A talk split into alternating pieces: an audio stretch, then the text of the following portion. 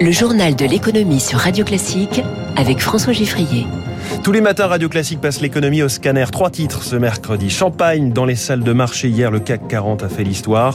Les taux immobiliers sont-ils à l'aube d'une remontée? Les chiffres pour novembre dans ce journal. Et puis le contrat d'engagement jeune, c'est un principe de donnant-donnant qui a été choisi. Dans cinq minutes, le Focus Eco, Thibaut Bechtoile, président de Croissance Plus, au micro de Radio Classique à 6h45. Radio. Journal de l'économie qui démarre avec une date et un lieu. Nous étions juste avant l'explosion de la bulle Internet, le 4 septembre 2000, au Palais Brognard, place de la Bourse à Paris. Une date effacée hier, car le record qui lui était associé est tombé.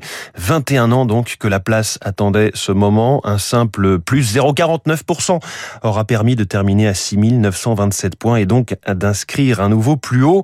Sur l'année, la Bourse progresse de près de 25%. Comment l'expliquer? Réponse de Wilfried Galland, directeur stratégiste chez Montpensier Finance. Ce qui est très intéressant, c'est que par rapport à 2000 où c'était essentiellement euh, la folie technologique qui nous avait euh, emmené là, par rapport même à, août où c'était essentiellement le luxe, là on a euh, un record qui est finalement très équilibré entre à la fois des valeurs cycliques, des valeurs bancaires, le luxe évidemment, des valeurs pharmaceutiques. Donc toutes les entreprises d'énormément de, secteurs ont montré qu'elles savaient créer de la valeur. Ce record finalement, c'est saluer cette capacité à gérer ce nouveau contexte, qui est un contexte quand même très différent par rapport à celui qu'on avait connu il y a ne serait-ce que six mois. Et là, effectivement, on va voir comment est-ce que ces records pourraient éventuellement de nouveau nous emmener vers, pourquoi pas, les 7000 points sur le CAC 40. Mais pour ça, il va peut-être falloir attendre un petit peu de voir comment est-ce que le contexte va se stabiliser. À noter des records également à Wall Street pour les trois indices phares. Le Dow Jones plus 0,39% à 36 052 points. Le Nasdaq plus 0,34 à 15 649 points. Et le S&P 500 plus 0,37 à 4 630 points. En ce moment à Tokyo,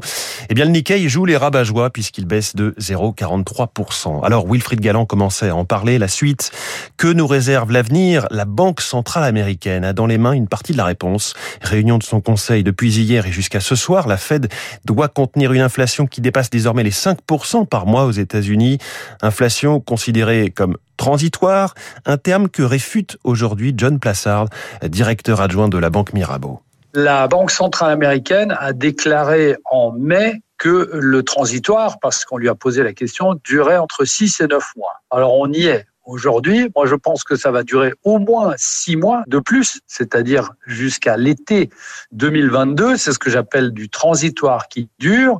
Et c'est pour cette raison que je pense que la Banque centrale américaine va devoir remonter ses taux beaucoup plus rapidement que prévu et pourquoi pas faire deux hausses de taux en 2022 alors que je vous rappelle qu'il y a un mois, peu de gens pariaient sur une hausse de taux en 2022. Tout le monde était plutôt calibré sur 2023. Euh, John Plassard avec euh, Eric Mauban. Autre indice d'un possible changement de pied dans le monde de la finance. Les bonnes affaires dans le crédit immobilier sont-elles en train de se terminer? En tout cas, pour ce mois de novembre, la plupart des banques augmentent leur taux de crédit et ce jusqu'à 0,25 points pour certaines.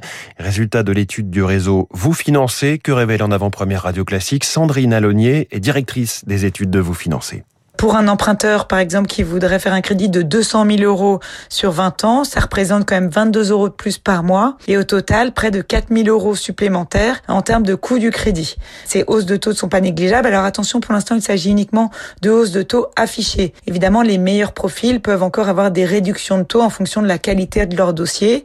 Il faudra surtout voir si elles se prolongent dans le temps ou bien si elles sont seulement liées euh, au phénomène de fin d'année. C'est vrai que là, les banques ont énormément de dossiers à traiter. Il y a eu beaucoup de demandes de crédit, donc elles peuvent avoir tendance à remonter les taux en fin d'année. D'ailleurs, de toute l'année 2021, on n'avait pas vu autant de hausses de taux au même moment. Euh, les dernières euh, datent d'il y a un an, euh, en fin d'année 2020. Il est 6h44, suite du feuilleton des prix de l'énergie, les entreprises qui consomment le plus d'électricité vont bénéficier d'une compensation supplémentaire de 150 millions d'euros sur la taxe carbone. 450 sociétés industrielles visées, très énergivores dans l'acier, l'aluminium, le verre, la chimie ou l'agroalimentaire. Autre geste du gouvernement, celui celui-là attendu depuis près de 4 mois. Le contrat d'engagement jeune, 550 millions d'euros supplémentaires au budget, au passage.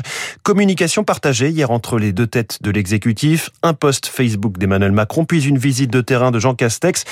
Mais au fait, pourquoi dit-on finalement contrat et non pas revenu? Cela tient au mécanisme lui-même, explique Agnès Canaillé, vice-présidente de l'Union nationale des missions locales. C'est un moyen d'assurer un engagement donnant-donnant entre les jeunes qui sont décrocheurs et qui acceptent de s'engager dans un parcours d'insertion moyennant une indemnité de 500 euros.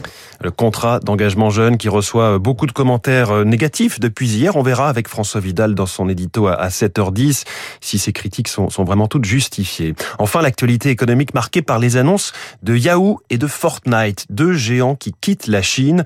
Aucune raison n'est donnée officiellement par l'éditeur Epic Games qui produit le jeu Fortnite, le plus joué de tous les temps, 350 millions d'adeptes dans le monde, mais il était aujourd'hui déjà en partie censuré en Chine sur des contenus euh, violents ou obscènes. De son côté, Yahoo évoque à demi-mot l'environnement commercial et juridique de plus en plus difficile en Chine.